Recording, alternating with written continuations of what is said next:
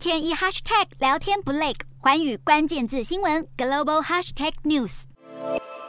极端气候越来越严重，热浪侵袭全球多地。来看越南的送餐平台呢，就考量到外送员在炎热天气下工作的辛劳，宣布气温达到摄氏三十五度，将会征收高温天气附加费用。